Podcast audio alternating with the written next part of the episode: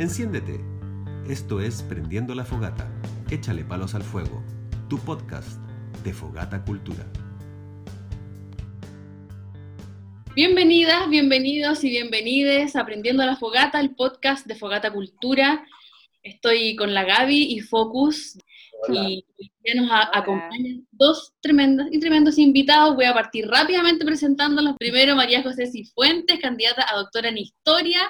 Ha realizado labores de docencia y gestión en el ámbito de las artes escénicas en Chile desde el año 2006, autora de libros, investigadora, impulsora del Festival Escena Doméstica, eh, directora ejecutiva de Fundación Millas, enfocada en cultura y educación. Ahí estuvo hasta el 2012, miembro de la Red Sudamericana de Danza y coeditora del fanzine Ojo, actualmente es gerenta de la Fundación Patrimonio Creativo y directora artística de Nave en Santiago de Chile. Bienvenida, María José.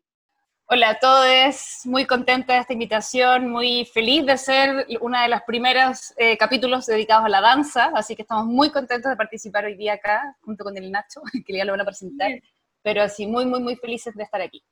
Primer programa dedicado íntegramente a la danza, así que estamos muy felices en, Fogata, sobre todo la Gaby, claramente.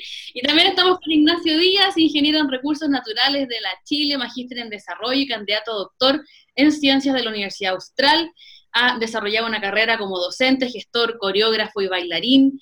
Desde el 2009 es director del Centro de Experimentación Escénica de Valdivia, el SEC, creando y desarrollando el proyecto de formación Pulso Danza, Lab y Residencias. Hoy centra su trabajo de gestión cultural como agente activo de la Red Nacional Danza Sur, en la Red Corredor Sur Danza Contemporánea y en Recia, Red de Espacios Independientes de Ainilebu. Bienvenido, Ignacio. Muchas gracias, muchas gracias por la invitación. También muy contento de compartir, de reencontrarme con amigas como la Cote y la Gaby, que nos hemos visto tantas veces trabajando, así que fantástico. Muy bien, bueno, bienvenidas, bienvenidos. Y lo primero que les quería preguntar es, ¿en qué estaban ustedes, cómo habían proyectado el 2020 y cómo lo terminaron? ¡Wow! ¡Wow! Así nomás, así se viene. ¿Vais tú, Cote, primero o estáis pensándolo? No, no, lo tengo más o menos. Mira, nosotros, nosotros tuvimos primero un remesón muy fuerte después de lo que fue la revuelta social en octubre del 2019 como institución, como espacio, como equipo, como vecinos, como muchas dimensiones desde NAVE que está ahí también en Yungay.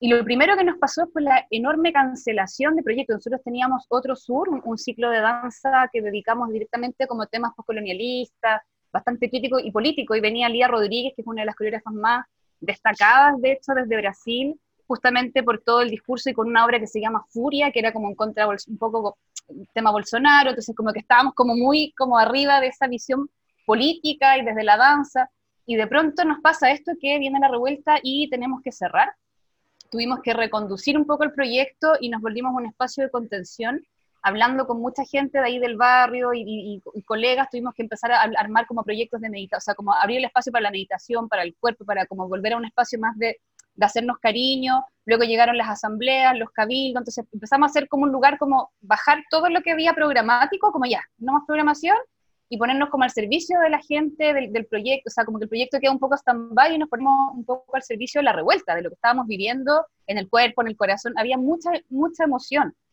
Y, ahí estuvimos con bonitos procesos meditativos, el yoga entró muy fuerte, como que mucho el cuerpo.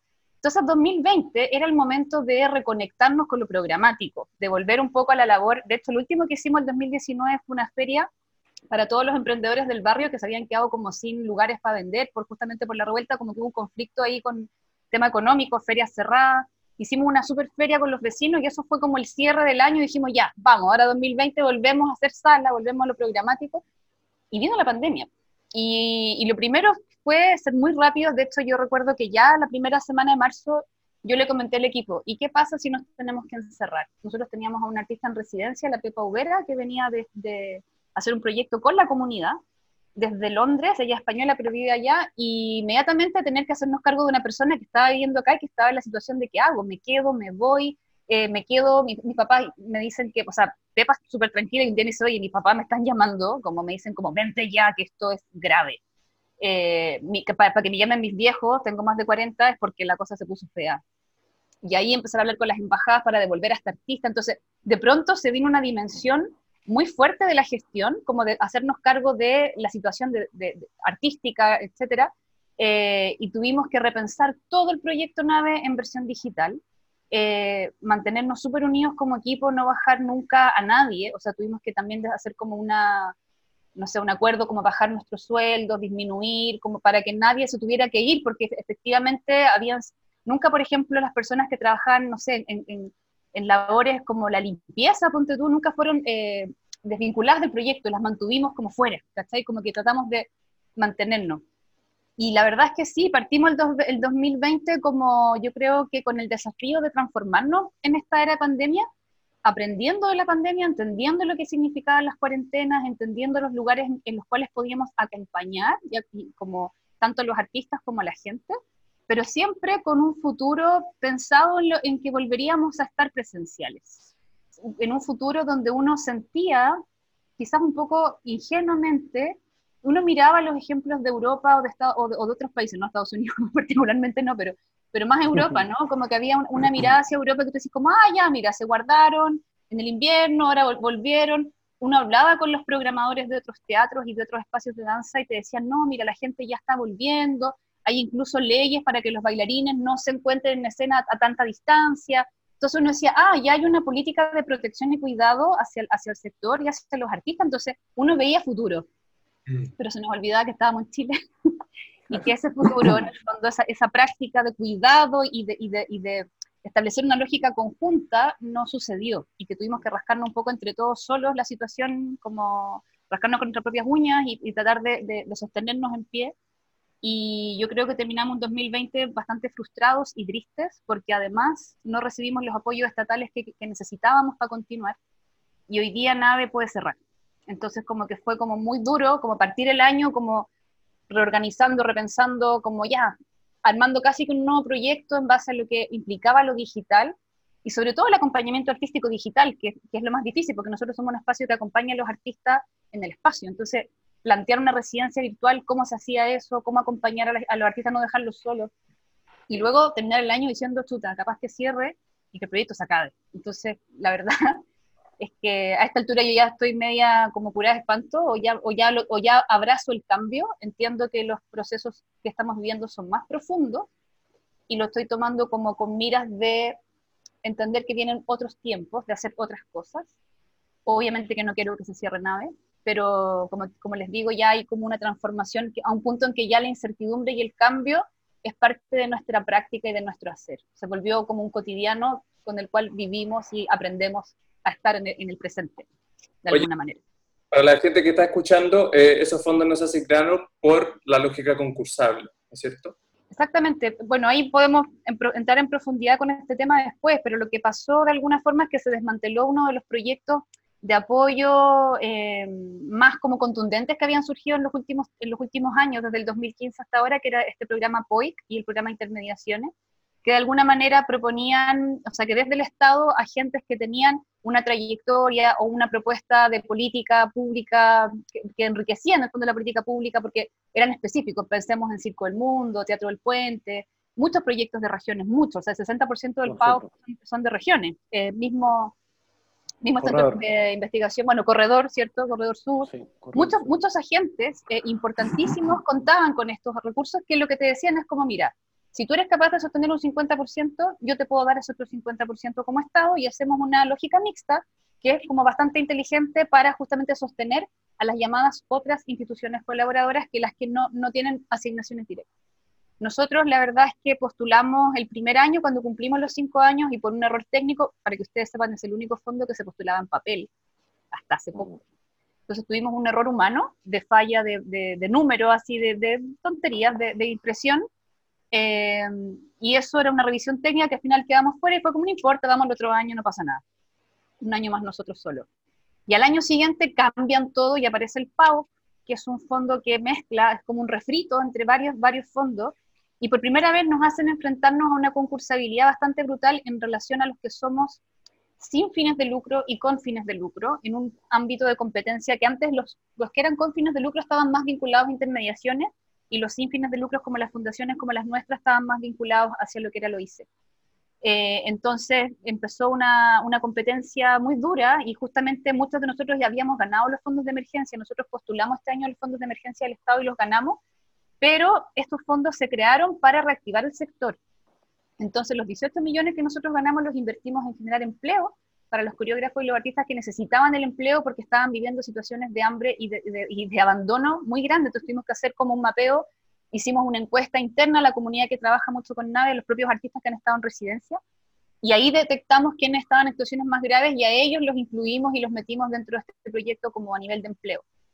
Nunca sirvió esos 18 millones para, para que NAVE funcionara, porque no era su objetivo. Entonces, la, la lógica, uno dice, bueno, ya que me gané esto, ahora me correspondería un PAU para continuar mi apoyo. O sea, yo en este momento soy más bien como aliado del Estado, en el sentido que yo soy un espacio que puede otorgar empleo, que puede otorgar eh, programación, etcétera.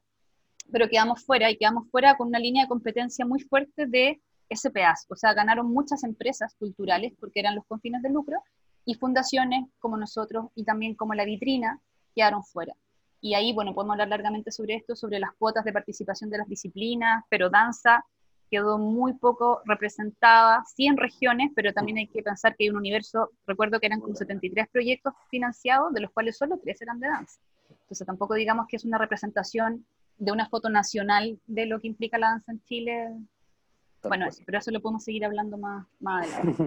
Volviendo entonces a la primera pregunta, Ignacio, ¿ustedes cómo habían proyectado el año y cómo, cómo se dio finalmente? ¿Qué fue lo que pasó?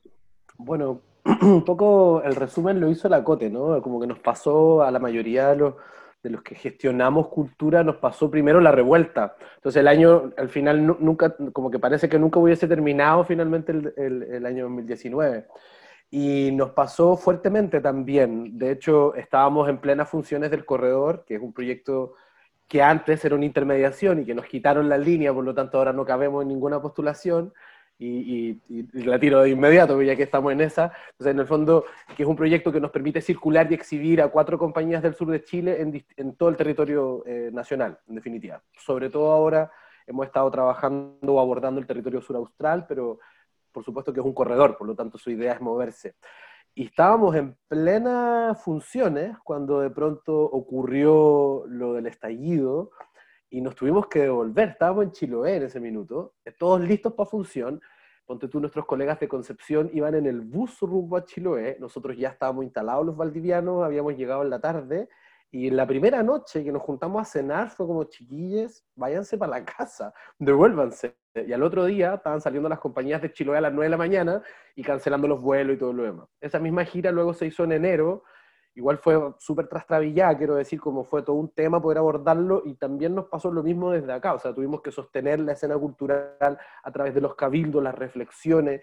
Empieza un mundo cultural también muy politizado, quizá en ese minuto más territorial, pero lo que hace la pandemia en marzo es que nos encierra y nos permite una hipervinculación digital a través de los espacios Zoom y las redes de trabajo y de, y de, colaboración y también las redes más políticas empiezan a activarse y entonces nos hacemos parte de esa activación.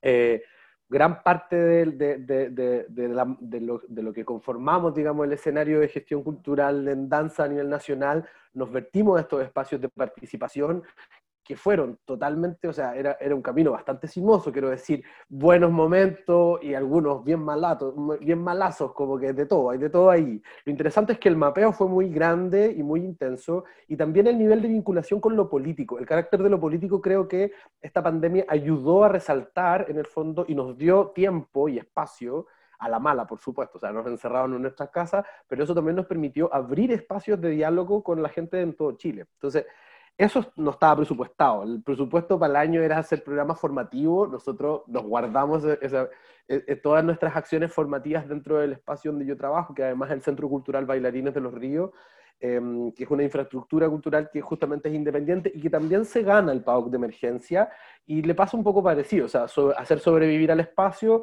pero también la labor de programar, de poner mucha gente a trabajar y de alguna manera poder resolver. Los proyectos de emergencia, en, en el caso nuestro desde Valdivia, lo que hicieron fue eso, como postulamos muchos proyectos y lo que salía era repartido, como así se activaron hartas otras cuestiones. Quizás algo que, me, que saco en positivo del año después de tu la creación de Butaca Los Ríos, que es una plataforma de exhibición digital de artes escénicas, que en el fondo viene a ser un reemplazo, porque a nosotros no nos programan en Santiago Amil. Eh, entonces, como no nos programan, nos, invitamos, nos inventamos un canal, hicimos una plataforma y chao, nos vamos a publicar nosotros y nos vemos. Entonces, desde ese lugar también Butaca abre un espacio, eh, Butaca Los Ríos abre un espacio para la programación digital y este teatro virtual en el fondo está sirviendo justamente para poder dar de alguna manera pega. Y ese teatro virtual lo que ha hecho es gestionar fondos, eh, tanto municipales como del ministerio, para poder repartir y seguir repartiendo fondos entre los artistas. Algo también inusual que nos pasó este año, esto es como la mirada positiva, el vaso más lleno que vacío. La otra cuestión positiva que nos pasó este año es que a, la butaca o a nosotros como, como parte de este ejercicio butaquero, Em, se nos acercó el Festival de Cine, al Festival Internacional de Cine de Valdivia, y nos dio un tremendo espaldarazo, nos pasó un montón de plata para que pudiéramos programar artes escénicas y nos conseguimos el Teatro Cervantes, ellos, todo, o sea, es que el festival puede hacer mucho, ¿no? Nuestros amigos del festival son pero unos secos. Entonces consiguieron el Teatro Cervantes en plena pandemia y decidieron llevar la ceremonia, contrataron una empresa con protocolos sanitarios, pero así te pasaste. O sea, entré yo al teatro la primera vez y me hicieron un examen de sangre para saber si lo había tenido. Vino el PCR de inmediato, distancia social, había como una especie de árbitro dentro del Teatro Cervantes diciéndote cuánto te podías acercar a quién. Era toda una situación muy especial, pero eso nos permitió levantar a la escena local y traer eh, al mundo de la música, de la danza, del teatro, inclusive de la poesía, como al circo, etcétera, al Teatro Cervantes, a que, hiciéramos, finalmente un programa de televisión que duraba ocho días continuo. Entonces, nada, fue como una tremenda experiencia, un muy buen aprendizaje y fue una misión distributiva que yo le celebro mucho al festival y en esa alianza se lograron muchas cosas.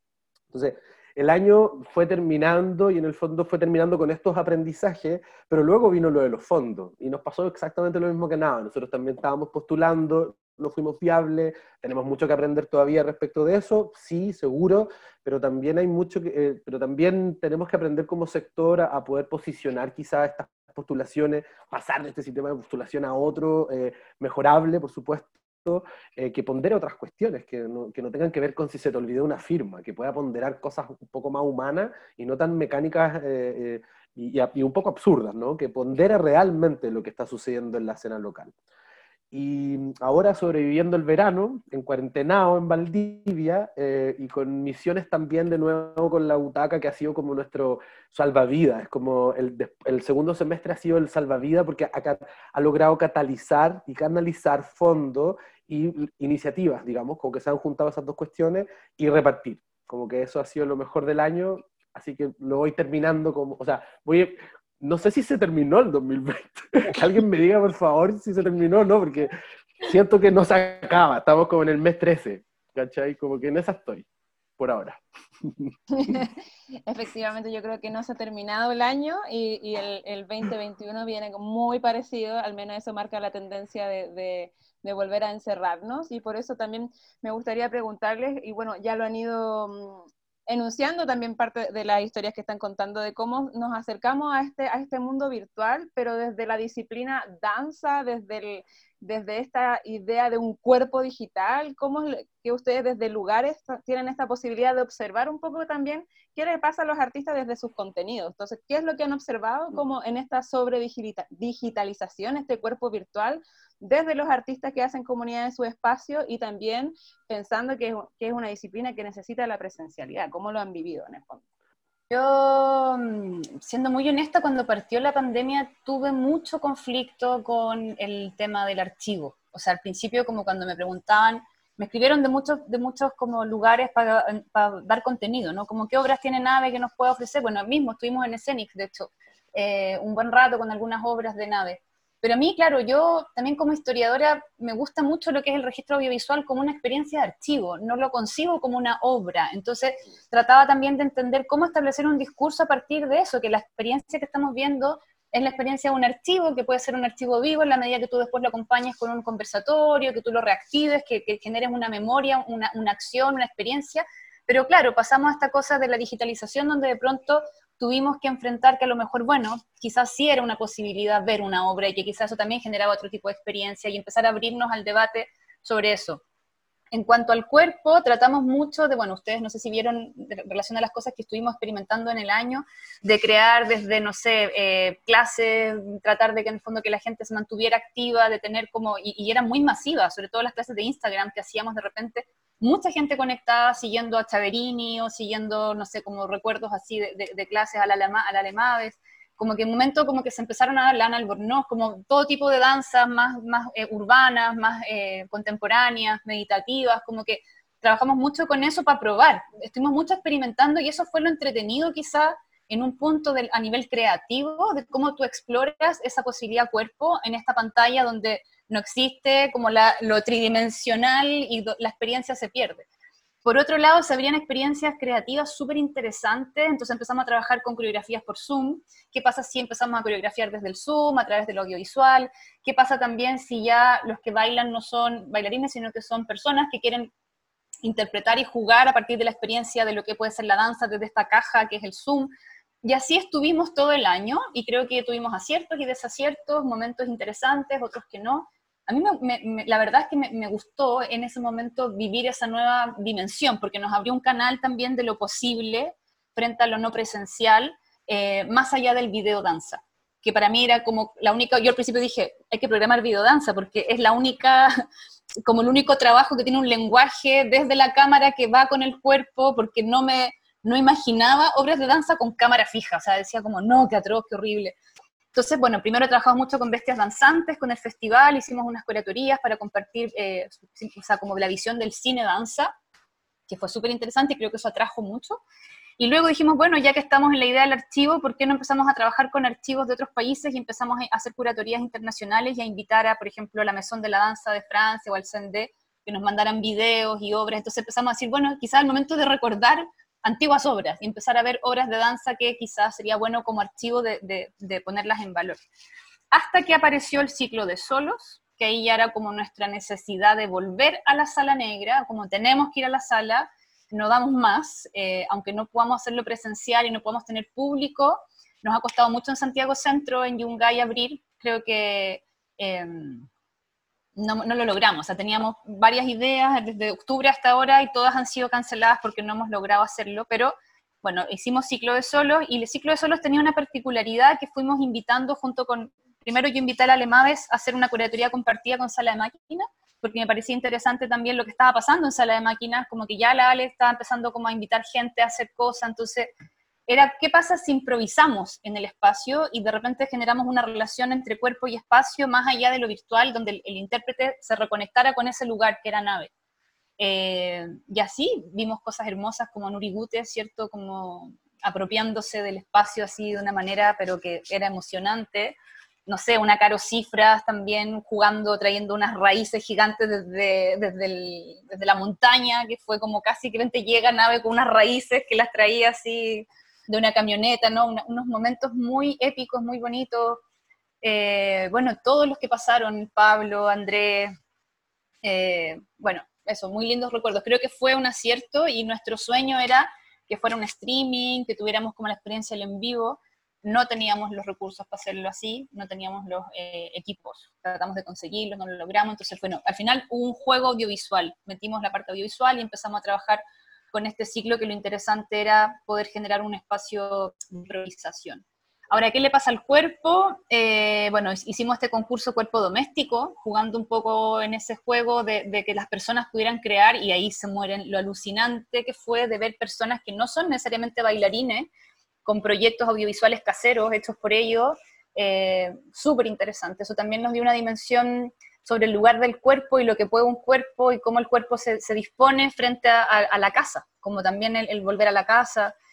Teóricamente podríamos hablar horas de, las reflexiones que van surgiendo en torno a esa corporalidad o a esa nueva corporalidad, pero por supuesto que la danza es una experiencia presencial, pero no es absoluta presencial, o sea que también hoy día no hemos abierto a que existen otras maneras de acercarnos a la danza y a esa experiencia, pero por supuesto que el cuerpo, tocar el cuerpo siempre va a ser, o, poder verlo en vivo siempre va a ser mucho más potente.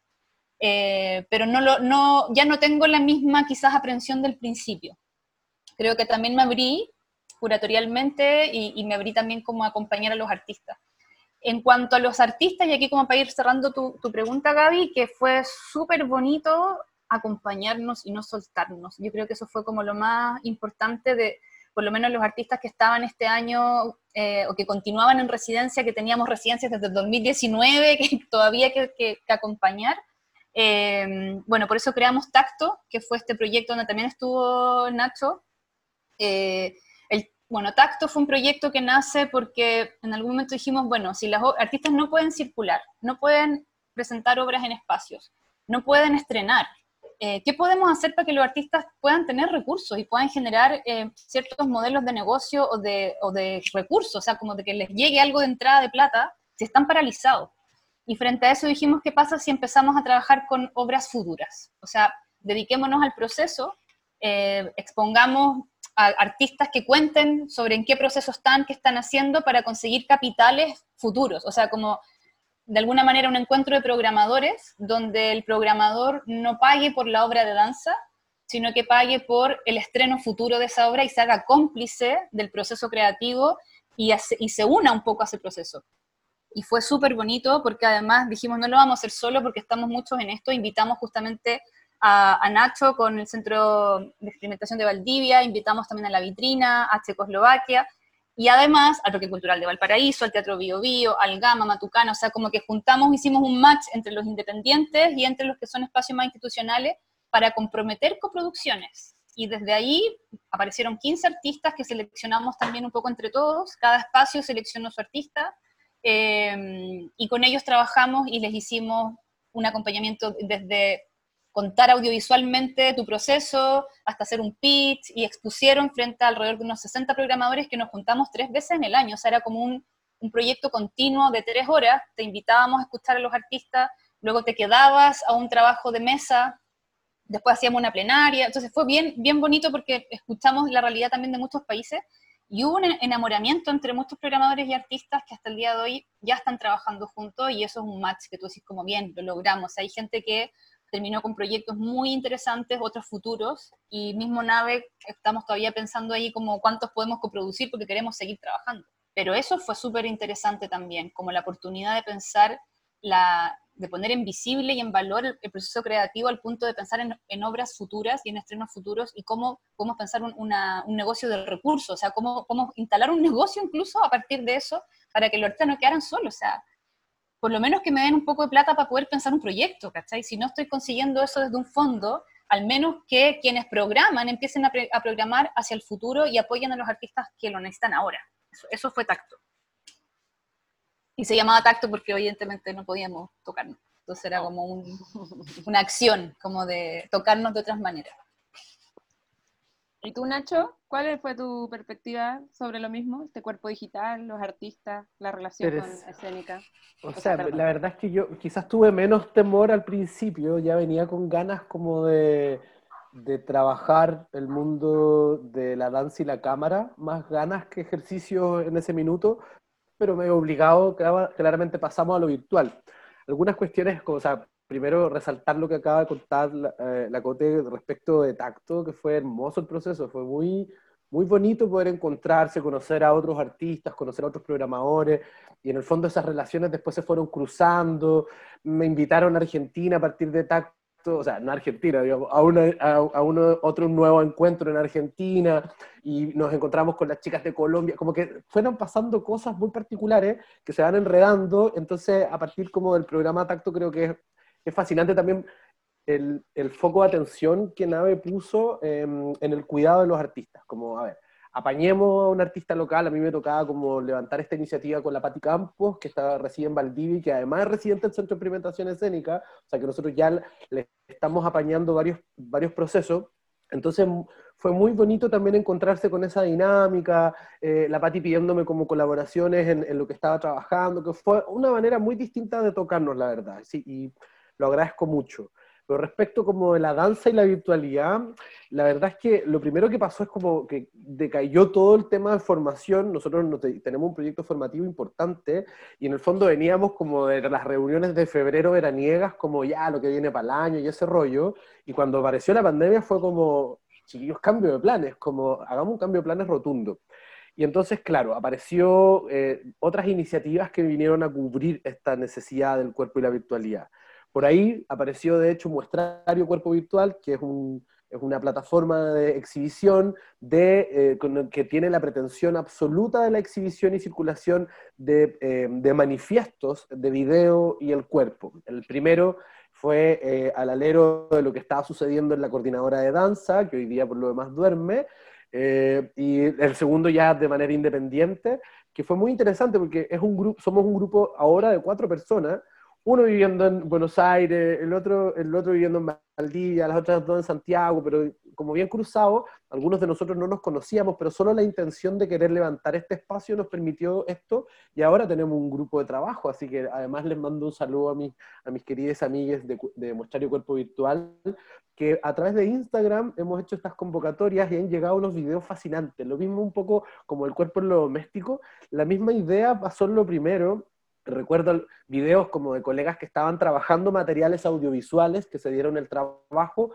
porque es una convocatoria video minuto, entonces se dieron el trabajo de seleccionar el 59 segundos que les gustaba más y nos lo mandaban y otras personas que grabaron realmente eh, para nosotros el 59 segundos, proyectos experimentales súper interesantes también de la gente en sus casas y, por lo demás una convocatoria que llegó de Arica Punta Arena, o sea, tuvimos y pasó para el otro lado, porque como nuestro colega está en Buenos Aires, el Jorge, entonces también habían eh, eh, como algunas propuestas que venían desde allá. Entonces fue fue muy bonito poder encontrarse con esta realidad que por lo demás se lanza en pleno invierno, que aquí se nota mucho, o sea, como que eh, quizás en Santiago no se nota tanto, pero en Valdivia llega el invierno y es como que cambia todo, o sea, la dinámica social cambia, cambia todo. Lo bueno es que acá no estábamos tan en cuarentenados en ese minuto.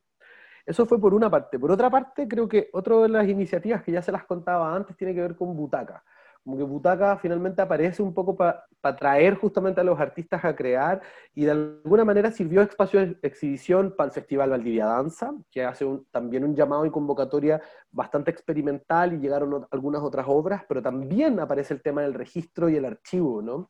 Como de obras que están allí durmiendo hace un montón de tiempo, que fueron registradas probablemente para poder postular un nuevo fondar o un festival o lo que sea, y que ahora aparecen en televisión, en definitiva, como un poco abierta.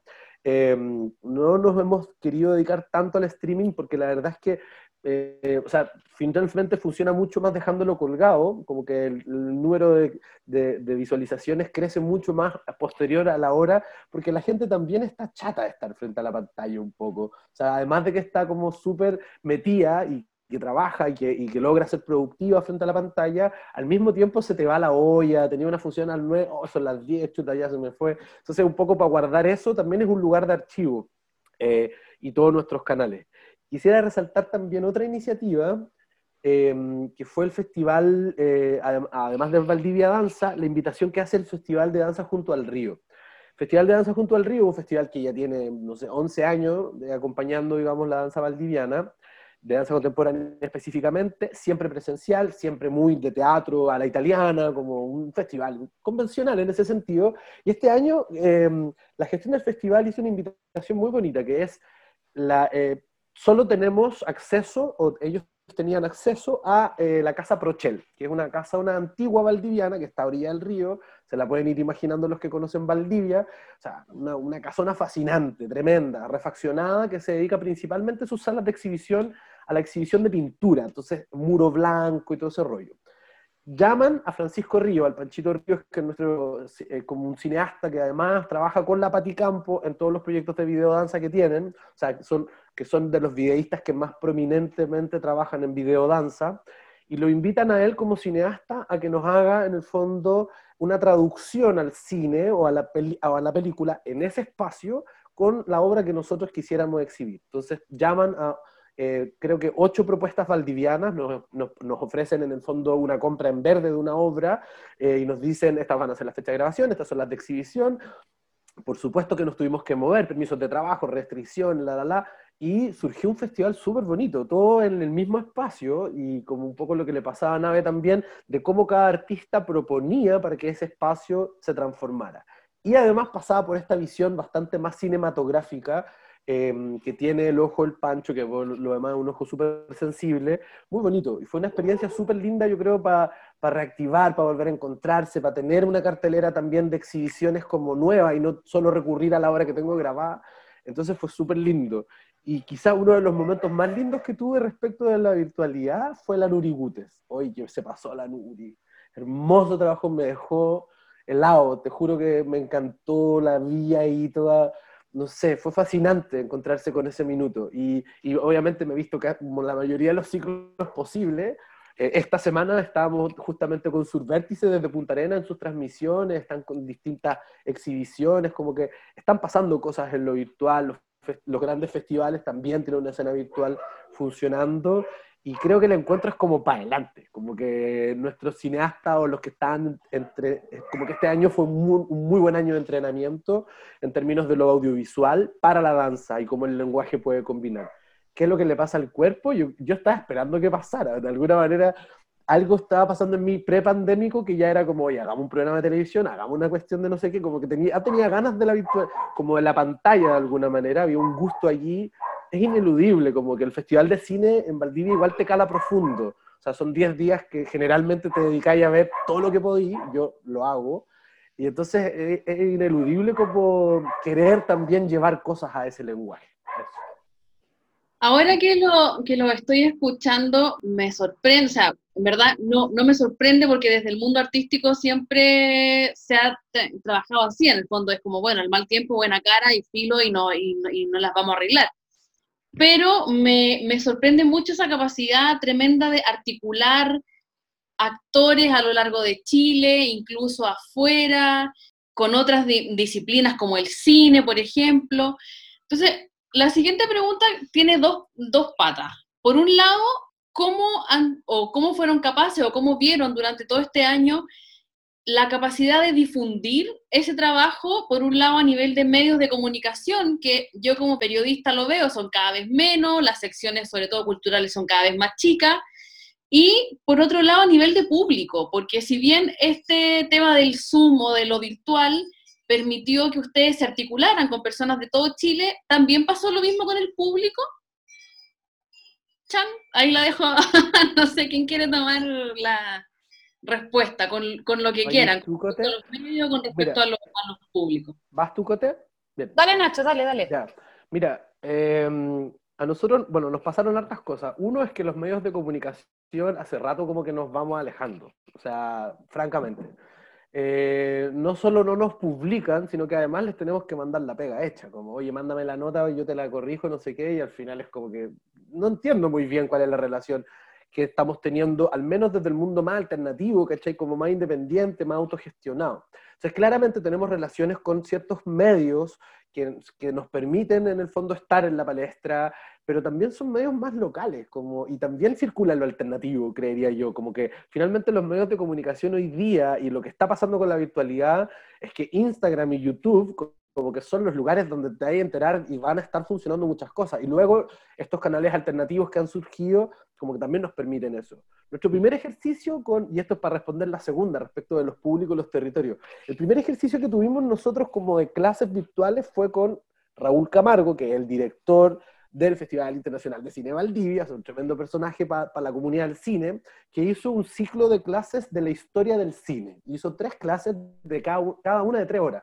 Y era con inscripción, pago y todo el rollo. Y teníamos inscripciones de México, algunas en Europa, como que finalmente sucedió sin saber y también nos pasa lo otro, como que finalmente como, como el, eh, este producto cultural, como el video o, o, la entrevista o lo que sea, queda disponible, en el fondo es posible compartirlo, por, de, de, casualidad empieza a llegar a otros lados y aparece un pinball que no, que no dominas, ya no sabes dónde va a terminar. Y, entonces, claro, cuando tú pensás en un festival presencial, estás pensando en la comunidad, en nosotros tenemos un trabajo súper barrial con el Centro Cultural Bailarines de los Ríos, estamos instalados en los barrios bajos, por lo tanto estamos súper hundidos en la ciudad como con otras asociaciones y la red de espacios independientes y todo ese rollo. Sin embargo, todas nuestras actividades de este año tienen presencia de Ecuador, de Colombia, videos de Argentina, como que fue súper latinoamericano, como siento que mm, ya no, no, lo territorial ya no tiene que ver con lo caminable, sino que pasó que la virtualidad explotó e, ese territorio de lo caminable a lo conectable. Y yo, y yo, mismo, como tomando clases, como me acuerdo como el primer mes de engrupio, tomando clases como de Bachiva, como dictadas desde Israel, era una, una, locura, como finalmente empieza a pasar esto que en el campo de lo virtual eh, es un mundo, es, es, el mundo disponible. Eso. Perfecto, Cote. En nuestro caso, bueno, hay una cosa que es importante como aclarar, que no pasa mucho en NAVE. Bueno, como ustedes saben, NAVE es una fundación sin fines de lucro que tiene como esta donación de este tremendo edificio, como que está hecho y pensado para la creación, pero tiene esa trampa de que es un espacio de lujo, pero que a, su vez es un espacio precario de alguna forma, o que tiene sus lógicas de precarización también instaladas por el país en el que habita, ¿no? Eh, eh, por lo tanto, nosotros nunca hemos tenido la posibilidad de pagar un media partner. O sea, nosotros no tenemos eh, una alianza económica con un medio de comunicación. Lo que ha pasado durante el tiempo es que inevitablemente se han acercado medios como de, repente el desconcierto, que de hecho hicimos un canje, usaron nuestra sala para hacer un, ciclo de música acústica y luego también como difundirnos un poco más. Se acercó alguna vez el eh, Radio Bio Bio, siempre hemos tenido muy, muy buena onda con la Radio USACH, pero no tenemos media partner. Entonces e-, es súper difícil y creo que ahí uno de los hitos mediáticos que fue más fuerte fue nuestra alianza que hicimos con GAM para el Día de la Danza, que GAM sí lo tiene. Eh, entonces, bueno, para el Día de la Danza fue súper interesante porque logramos justamente hacer esta, esta súper como actividad del Día de la Danza y gracias a la capacidad también mediática de GAM se dio visibilidad a todas las actividades que hicimos y llegamos a tener más de 11.000 visualizaciones de todas las actividades del Día de la Danza, loquísimo, pensando en una disciplina como la nuestra que no suele tener ese nivel de público en una cantidad de funciones. Luego ya más, de una manera más independiente, no sé, pues pensando en ciclo de solo, más de 3.000 visualizaciones en nuestro canal de Nave TV. Ahora un poco lo que decía Nacho, es raro como uno intuye, pero nosotros también en el año 2019 partimos con un programa de televisión que se llama Nave TV, que partió un poco con la inquietud de, más bien, en mi lugar de historiadora y de investigadora, siempre me parecía importante el lugar de la entrevista como archivo vivo y cómo replantear ese, espacio para que la gente se acerque un poco a la creación artística. Entonces, tantos artistas que habían pasado por nada y dijimos, bueno, ¿y por qué no empezamos a hacer de todos estos procesos una, un proyecto donde la gente conozca más en profundidad cómo se hace, cómo se crea? y nació en ABTV el año 2019 gracias a un proyecto Fondar que se renovó para 2020, pedimos una un segundo año, y eso nos permitió tener muchas cápsulas audiovisuales de Nave TV porque ya estaban hechas, las teníamos listas como para ir eh, eh, presentándolas, y eso también generó mucho, mucha participación y mucha gente. Eh, que nos visitó y que conoció el canal Nave TV y luego desde ahí todo lo que empezamos a hacer, ya el, mismo canal empezó a, crecer en YouTube y como decía el Nacho, yo creo que hoy día las redes sociales han sido clave, o sea, nosotros también aumentamos muchísimo nuestros seguidores en, Instagram de la nada, eh, lo mismo, sobre todo el Instagram, yo creo que el, IGTV, eh, Instagram TV ha sido también un súper descubrimiento y poder hacer los, los live, poder trabajar con Instagram TV, poder trabajar con YouTube, en, ¿cómo se llama? YouTube Live, como que todo eso también nos dio una autonomía de los medios, que eso también es interesante, porque empezamos un poco a volver a una dinámica bastante más propia de cómo comunicar nosotros como disciplinas lo que hacemos, más allá de si los medios lo hacen visible o no. Pero una cosa que fue súper importante y que tú también ahí lo, decías como en relación, eh, Lala, como en esta cosa de, de, la asociatividad, como entre disciplinas y lenguaje, también nos pasó en, un sentido institucional. Nosotros el año 2019 creamos un proyecto que se llama El Nodo de Artes Vivas, que es un proyecto que hacemos con la Corfo, que a nave de un momento yo sentía como que necesitábamos generar vínculos porque me pasaba que en mi sector, más desde la institución, más, más como grande, digamos, me pasaba mucho que no había diálogo entre instituciones que yo me sentaba a hablar de repente con una institución y, no se juntaban con los otros, o no, o no había este, esta integración, o entre festivales, no había buena onda cosas que son parte también de nuestra propia precarización, ¿no? que nos hace a veces competir por la audiencia o por la, por la programación. Entonces el nodo de Artes Vivas surgió como una primera propuesta y Artes Vivas porque invitamos también a gente de las artes visuales, no queríamos hacer solo danza o teatro. Y este nodo incluyó a 10 instituciones Eh, entre ellas, por ejemplo, representante de las artes visuales está SACO, que es una bienal que sucede en Antofagasta. Está Antena, que es una fundación que se dedica más bien a, difundir eh, los procesos creativos de las artes visuales y conectarlos también con, mecenas, etc. Y nosotros también conectamos, por ejemplo, no sé, Fundación Santiago Fundación Santiago Mil, tenerlos en una misma mesa, juntos, dialogando, eh, Checoslovaquia, por otro lado, por partes, por otro, o sea, como de repente como figuras como muy diversas, eh, y de repente empezamos, a, bueno, el GAM mismo, eh, empezamos a tener este, este encuentro entre 10 instituciones que fue alucinante, porque no nos conocíamos, no nos conocíamos, llevábamos años haciendo alianzas, convenios, pero no sabemos quién es el otro. Entonces, cuando empezamos a trabajar juntos, recibimos 270 horas de capacitación de un proyecto que, bueno, de una metodología que es la fluxonomía 4D, que es una, un proyecto, una metodología que también eh, aporta mucho en el, ámbito de la economía creativa, pero también de la economía colaborativa. Y ahí surgen otras lógicas de colaboración en la difusión y empezamos entre todos a difundirnos y pasó un fenómeno muy bonito que fue como, ¿por qué no voy a difundir lo que hace el otro? ¿Por qué no voy a participar en lo que hace el otro? Eh, y yo siento que para mí Nodo ha sido, y a lo mismo tacto después, porque traspasamos un poco la experiencia de Nodo al a tacto, la importancia de hoy día poder sentarnos a, conocernos, tener el tiempo para conocerte, institución con la que tú trabajas y colaboras, porque al final te das cuenta que uno, por ejemplo, desde Nave, aporta en contenidos a todos ellos. Entonces es súper bonito sentarse a dialogar y entender cómo hace el otro, qué hace el otro y cómo, qué podemos eh, hacer. Bueno, Teatro Bio Bio también, Escénica en Movimiento también son parte del nodo. Eh, entender cómo trabajan las regiones, entender lo que, o sea, como todo eso para mí fue clave. O sea, que hoy día siento que la difusión y el acercamiento a los públicos pasa por una parte colaborativa, porque siento que los medios evidentemente han, sido más ausentes en eso, excepto por estos hitos que te comentaba del Día de la Danza y por otro lado, los públicos, nosotros hemos hecho el ejercicio, bueno, siempre nadie ha tenido esa, esa inquietud de que los públicos no se queden solo con la sensación de que la obra es un producto. Entonces empezamos a tener experiencias de laboratorio. Nosotros siempre hemos hecho laboratorios eh, artísticos para que la comunidad tome, hablo de, de, diversas comunidades. De hecho, este año los proyectos de creación que hicimos dirigidos más hacia públicos y a comunidades específicas fue la tercera edad, donde tercera edad a través del, del José Olavarría hizo una coreografía por Zoom, que fue precioso. Después la comunidad sorda, donde encontramos a través de justamente el hecho de ser virtuales eh, intérpretes sordos de Argentina y de Chile, que llegaron por convocatoria y la Nico Sasso trabajó con ellos también una coreografía virtual eh, netamente en lengua de señas. Eh, y después, no sé, hicimos con el Pancho Medina todo un proyecto para niños y con la Tamara González. Entonces, de repente empezamos a tener esta posibilidad de trabajar con comunidades específicas en la experiencia creativa no solamente como público, sino que participando, porque yo decía que, triste estar todo el rato también como recibiendo obra, pero si tú también querés participar y crear, como que es bonito tener esa posibilidad también de ser intérprete.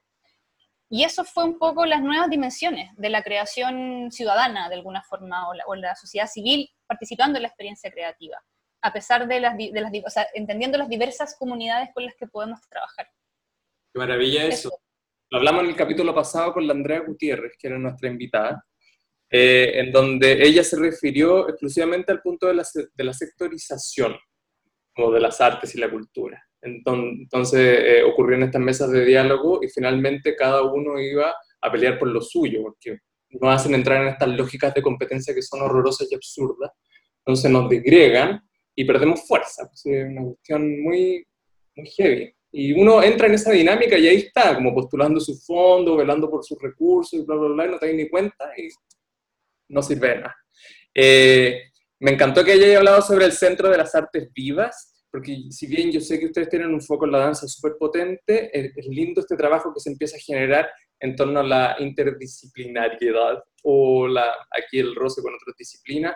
y ahí mi pregunta a Ignacio, eh, dos preguntas te tengo, Ignacio. Eh, también, ¿por qué decidieron ustedes ponerle centro de Experimentación escénica. Escénica. Y después quería hablarte, pero no, no, no, mejor te voy a hacer esa pregunta solamente porque después quiero entrar ya en temas como de la, del futuro y la nueva constitución. Así que... Igual, igual solo, solo una, una, una, aclaración en relación al concepto de las artes vivas antes que entre el Nacho con, los, con lo escénico. Que es importante entender que este es una, un término que nace de un dramaturgo colombiano, gran director de teatro de la compañía Mapa Teatro en Colombia, que es Rolf Abderhalden y la Heidi Abderhalden, que ellos empiezan a hablar de, la, de las artes vivas como la relación con el otro, del arte que está vivo y que necesita un otro para poder funcionar. Más allá de la disciplina de donde venga, es como un arte que traspasa como que está vivo. Y eso, eso, eso lo quería también como mencionar, porque más allá de lo, de lo interdisciplinar que puede ser, es como, como yo como artista me activo en relación a lo vivo y al otro, y cómo llevo un lenguaje en base a eso, más allá del, del lenguaje que decida eh, exponer, digamos. Entonces, quería solo como focus, como decirte ahí, el, el porque creo que siempre es importante recordar de dónde vienen los términos, que ese concepto nace de ahí, después se crea el primer máster de artes vivas en Colombia hace más de 10 años, y ese es un, concepto que se fue, que hemos ido entre todos como, nos contaminamos de ese, de ese, concepto y lo hemos ido como apropiando, pero tiene un origen muy específico que es ahí, y que es en, Bogotá, que hay que destacarlo. Sí, voy yo. Te cuento que en realidad, bueno, la explicación es bastante sencilla. Cuando yo llego a vivir a Valdivia, porque yo soy santiaguino, ¿no? De origen. Hoy día, hoy día me trato de llamar valdiviano, pero mis amigos siempre me recuerdan que mm, un poco adoptado. Em, y pasó que cuando llegué a vivir a Valdivia em, había mucho institucional, como muy eh, mucha rimbombancia con los nombres, con todo, y todo muy oficial, como que parecía todo muy oficial, a pesar de que era completamente independiente y sin fuentes de financiamiento, como yo llego a trabajar con una compañía que se llama Ballet Municipal de Cámara de Valdivia, imagínate. Entonces, ese era el nombre de la compañía de danza contemporánea donde yo llego a bailar a la ciudad. Entonces, un poco para poder hacerle frente a esa situación, decidimos como, llamémonos experimentación escénica, como que eh, salgamos de eso y vayamos hacia un otro lugar distinto para permitirnos justamente estas otras posibilidades y bueno, resultó de esa manera, como quitarnos como la idea del lugar o de la institución donde se alberga, etcétera, etcétera, sino más bien decir, vamos a hacer un centro de experimentación, que por lo demás, el centro de experimentación escénica cuando nace nunca administró una sala, nunca tuvo un lugar físico, siempre el centro de experimentación ha sido una plataforma de gestión, entonces ocupamos todos los espacios de la ciudad. Y en ese sentido, nuestros proyectos formativos trabajan en colegios, nuestros proyectos de residencia trabajan en el Centro Cultural Bailarines de los Ríos. Entonces, hay alianzas que nosotros hacemos con distintos aparatos de gestión, distintas instituciones, lugares y comunidades, porque también es una ciudad pequeña que no tiene tanta infraestructura cultural como uno quisiera, siendo o llamándose una ciudad supercultural y todo lo que tú queráis, como que en realidad lo que falta es infraestructura. Por suerte, eh, Sara Vera, con, todo el proyecto que tiene el Centro de, Cultural Bailarines de los Ríos, ha logrado dar cuenta de esas necesidades de sala y de hecho ese centro cultural tiene nombre de bailarines, pero en ese centro cultural hoy día están residiendo compañías de títere, de teatro, de danza y otras iniciativas también. Entonces, han habido espacios de, de mezcla allí. Entonces, en ese espacio circulan estos dos centros culturales, nosotros como plataforma de gestión, que trabajamos finalmente como eh, movimentando cosas y vinculando cuestiones que están pasando como a nivel territorial más allá de la ciudad de Valdivia inclusive, y luego está esta infraestructura cultural donde en el fondo hacemos eh, casa, pero también tenemos otros espacios donde estamos permanentemente vinculados, la idea de no tener una casa en algún minuto era un problema, como hoy no tenemos espacio, no tenemos sala, ¿no? y finalmente la solución fue como, apropiémonos de todo, pidamos una sala en la MUNI, pidamos un espacio en el gimnasio, un colegio, pidamos, o sea, hagámonos parte de la Universidad Austral, pidamos sala por aquí, por allá, las galerías de arte, finalmente hemos hecho cuestiones en todos lados. O sea, el Museo, por ejemplo, de Arte Contemporáneo de Valdivia, el MAC, que ahora está refaccionado, fue nuestro espacio de exhibición muchas veces. tuvimos al Corro Adivi, ponte tú, el año 2013, recuerdo, haciendo allí un trabajo súper bonito con, todos los, eh, con toda la comunidad de danzantes de Valdivia, un proyecto súper abierto, había más de 40 cabros de distintas edades, digamos, y fue súper bonito y el MAC nos prestó el salón principal, sencillamente como chicos, chicos cuidan los cuadros, nada más. Entonces, eso de no tener casa nos sirvió justamente para poder experimentar otros procesos. Por eso nos llamamos centro de experimentación escénica, en realidad. Es más casual.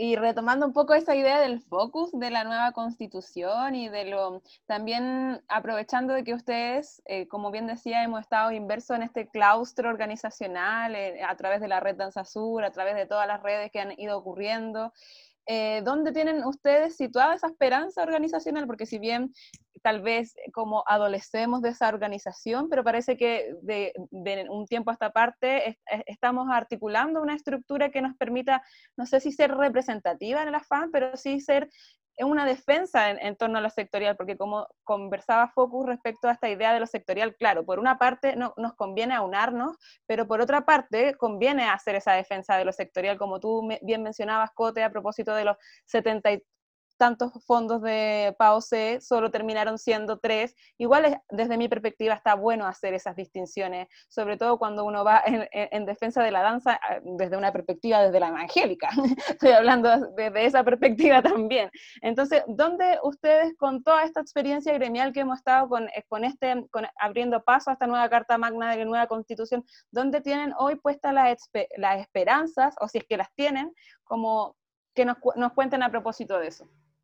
Sí, yo creo que primera cosa, bueno, lo, hemos dicho ya, la precarización, ¿cierto?, nos ha generado esta sectorización de repente extrema eh, y la falta de posibilidad de dialogar con el otro y que creo que la pandemia ya nos ha abierto, tanto la revuelta como la pandemia han empezado como a permear esas posibilidades de encuentro, de reflexión, de entender que necesitamos aunar ciertos criterios y lógicas y que en, en el fondo sí, todos somos iguales y necesitamos de alguna manera tener cubiertas nuestras necesidades básicas, pero también somos diferentes y eso es importante porque me está pasando mucho que en, este, en esta lógica, de, ya en esta era casi que postdemocrática, eh, es muy fácil decir, no, es que todos tienen que competir en igual de condiciones, en igualdad de condiciones, no, porque si abrimos un fondo compiten todos por igual, pero no somos todos iguales. Estamos de alguna manera entendiendo que hay ciertas diferencias. O sea, a mí me da mucha pena decirlo porque soy, también soy, me siento bastante cercana al teatro pero a veces siento que el teatro es el patriarcado de las artes escénicas y que de alguna manera,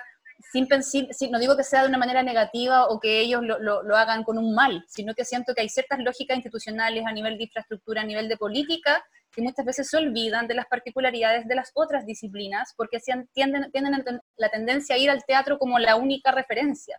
Y ahí hay un error, un error no del teatro, un error cultural, un error que viene desde nuestros dirigentes, desde, desde quienes... Y bueno, también hay que decirlo, que el teatro también ha abierto muchas más, más, más ventanas en lo político hay mucha más gente de teatro metida dentro de la política, hay muchos más representantes del teatro que han llegado al ministerio, entonces también lo, teatral de alguna manera, y esto no solo en Chile, esto es histórico, generalmente quienes dirigen o quienes eh, están a la cabeza de instituciones o de, o de, cosas más estatales suelen ser personas vinculadas al teatro, o sea, ahí hay una cosa que es bastante eh, normal, incluso mucho más tendencia hacia lo masculino. Hoy día ya por suerte entendemos que hay una transversalidad de género y que son más mujeres, pero en algún punto, por eso lo, lo, decía así, no es peyorativo, pero en algunos momentos nos sentimos, sobre todo desde la danza, en un diálogo bastante patriarcal en relación a, quienes... Eh, a quienes tienen hoy día el poder, entre comillas, ¿ya? No, lo tomen a mal, porque lo digo con mucho cariño y también eh, siempre protegiendo las necesidades del teatro, pero pero creo que es importante entender que disciplinas como la danza son distintas, trabajan con el cuerpo también y por lo mismo, nosotros estamos en, algunos casos a la par como de, no sé, pienso por ejemplo, no sé si ustedes sabían que en, España me recuerdo que dentro de las leyes laborales estaban como los bailarines junto con los toreros, los aviadores y que eran como las personas que ocupan su cuerpo, o sea, como que el piloto de avión el torero y el bailarín eh, tenían la misma regla porque su cuerpo era en el fondo como que caducaba en un momento, porque era su herramienta de trabajo. Entonces, ese tipo de lógica eh, no están contempladas ni en los derechos laborales, ni en los derechos tampoco eh, culturales. Entonces, hay ciertas particularidades de la danza que han quedado fuera. El tema de la infraestructura que, que decía Nacho, nosotros siempre lo hemos tomado desde la danza independiente, sobre todo como una ventaja, o sea, hemos aprendido a trabajar donde sea, en los espacios que sea, y eso ha permitido una cierta estética. Incluso muchas veces hablaba que la vitrina tenía una estética de lo precario porque la propia vitrina había estado siempre desde un lugar de lucha, desde la precarización, de estar siempre en galpones, en espacios abandonados, dando la pelea. Entonces, crearon una identidad, pero una identidad que viene justamente de esa constante precarización y hoy día están en riesgo ya totalmente de desaparecer a nivel de espacio. O sea, ya la, vitrina cierra ahora en febrero. Y esa es una foto muy, eh, muy perfecta de la, de la constante falta de infraestructuras para la danza yo participé desde el inicio, en cuando partió el GAM, me acuerdo, era muy chica, pero me llamaron también como para, para dar mi opinión, sobre todo en la parte del archivo, de la creación de, la biblioteca, eh, y pensando mucho en los espacios de danza, y, había una promesa de alguna manera también, de que podríamos finalmente tener una especie de centro coreográfico nacional albergado en ese espacio, y se agradeció mucho que Javier, sobre todo Ibacache, y en su momento la Francisca Lajeras también, iniciaron una, una, propuesta programática de acercar grandes personalidades de la danza que no habían venido a Chile, porque también Santiago Mil partió del teatro, entonces eh, había muchos nombres, no sé, Xavier Leroy, que cuando vino al GAM era como, oh, vino Xavier Leroy por fin, o sea, un tipo que levantó la danza en el 2000 y ya estábamos en el 2010 y todavía no venía a Chile. Entonces, eh, siento que había una deuda muy importante y lo, sigue, y lo seguimos teniendo en relación a esas particularidades de infraestructuras, de políticas que son específicas, o sea, hay cosas globales y hay cosas específicas. Frente al tema constituyente, tengo un temor, y lo manifiesto desde ya, que escuchando mucho en las charlas y en las maneras en cómo estamos planteando el tema de la cultura, me da mucho, eh, o sea, he escuchado mucho como esta pelea o esta, esta necesidad de reforzar el derecho a la cultura, de lo cual también soy partidaria y también me parece que es fundamental que en la Carta Magna se establezca este punto como algo válido, fundamental, ¿no? El derecho a la cultura. Pero no nos quedemos solo con la idea del derecho al acceso, por favor, porque si no volvemos a los públicos y siempre la idea del acceso del otro, del ciudadano, está bien, pero tenemos que también resguardar el derecho a las condiciones para que el arte se desarrolle y se produzca. Porque si no, vamos a estar siempre en la misma dinámica. O sea, lo que necesitamos es poder resguardar las condiciones básicas de infraestructura, de derechos laborales, el cuidado hacia los artistas, porque finalmente sus cuerpos, em, o sea, como que pienso en cuántos artistas han muerto en la pobreza máxima. O sea, el nivel, el pago de, el famoso pago de Chile me tocó en su momento cuando, cuando investigué sobre la danza en Chile encontrarme con casos terribles de abandonos de coreógrafos, directores que murieron en pobreza, haciendo vaquita para pagar los, los, ataúdes. O sea, era realmente dramático pensando que gente que marcó la historia de una disciplina en el país. Entonces siento que es súper importante destacar que en esta lucha constituyente tenemos que reforzar el derecho a las condiciones para que el arte suceda, para que la cultura suceda. No solamente el derecho al acceso, eso es fundamental. Perdón, me, explayé mucho, pero tenía hartos puntos ahí que, que comentar. Dale nada más. ¿Y tú, Nacho? Mira, eh, como primer punto lo que acaba de exponer la Cota, o sea, el, tema del, concepto de cultura creo que hay que tener cuidado con lo que está pasando, porque en el fondo estamos súper enfocados en la idea de la, de, lo, de la cultura, ¿no? Pero no, ¿qué está pasando con los artistas finalmente? Creo que eso hay que poder reforzarlo. Y quizás algo que me hace mucho sentido hoy día, como más esperanzador en términos del proceso, es que lo territorial tiene que tomar un partido sumamente fuerte. O sea, eh, viniendo del centro, habiendo nacido en esa capital y haberse movido, digamos, y haber por lo demás tener otra, otra forma de vida finalmente, también te invitan a reflexionar cómo es posible que todas las decisiones estén centralizadas. Por más que el proceso de descentralización en que no hemos visto, que tiene que ver con la regionalización, que por lo demás es una conceptualización completamente militarizada respecto de la concepción de territorio, tiene que romperse de una vez por todas. Saquémosle los números, por favor, y empecemos a hablar de los territorios con el valor que se merecen y otorgarle el poder decisional a los territorios. Es como, o sea, ustedes se mueren de lo que les puedo contar respecto a esta pandemia, que son cuestiones que yo creo que qué bueno que nos ha pasado justo antes, porque tienen que instalarse o si no, lo quemamos todo. Esa es como mi concepción.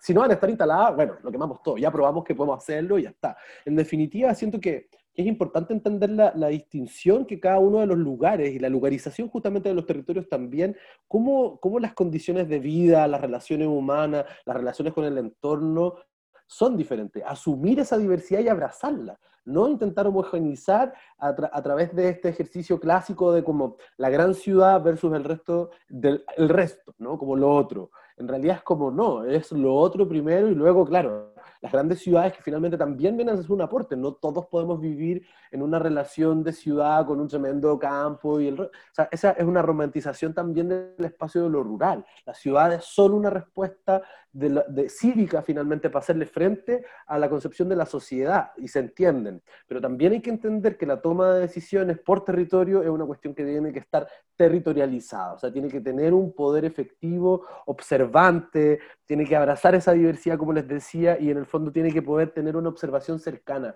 Yo creo que em, en este minuto nos miramos de demasiado lejos. O sea, tú te morís las playas de Valdivia vacías con, con carabineros de Chile echándote de la playa porque te podéis pegar el COVID a alguien. Como, oye, no tengo a nadie a kilómetros y si tú te estás acercando a mí, estás siendo un vector. Como, date, amiga, date cuenta de que en el fondo está mal pelado el chancho, como se dice en Valdivia. Acá está, algo está pasando mal. No puede ser que las decisiones en el fondo aborden Arica Punta Arenas como si fuéramos una especie de mapa homogéneo de, la, de una realidad. Como, tiene que ser un mapa diverso y las decisiones tienen que tomarse diversamente y en ese sentido con esperanza miro una nueva constitución que le dé una autonomía requerida y necesaria para la toma de decisiones en, lo territorial.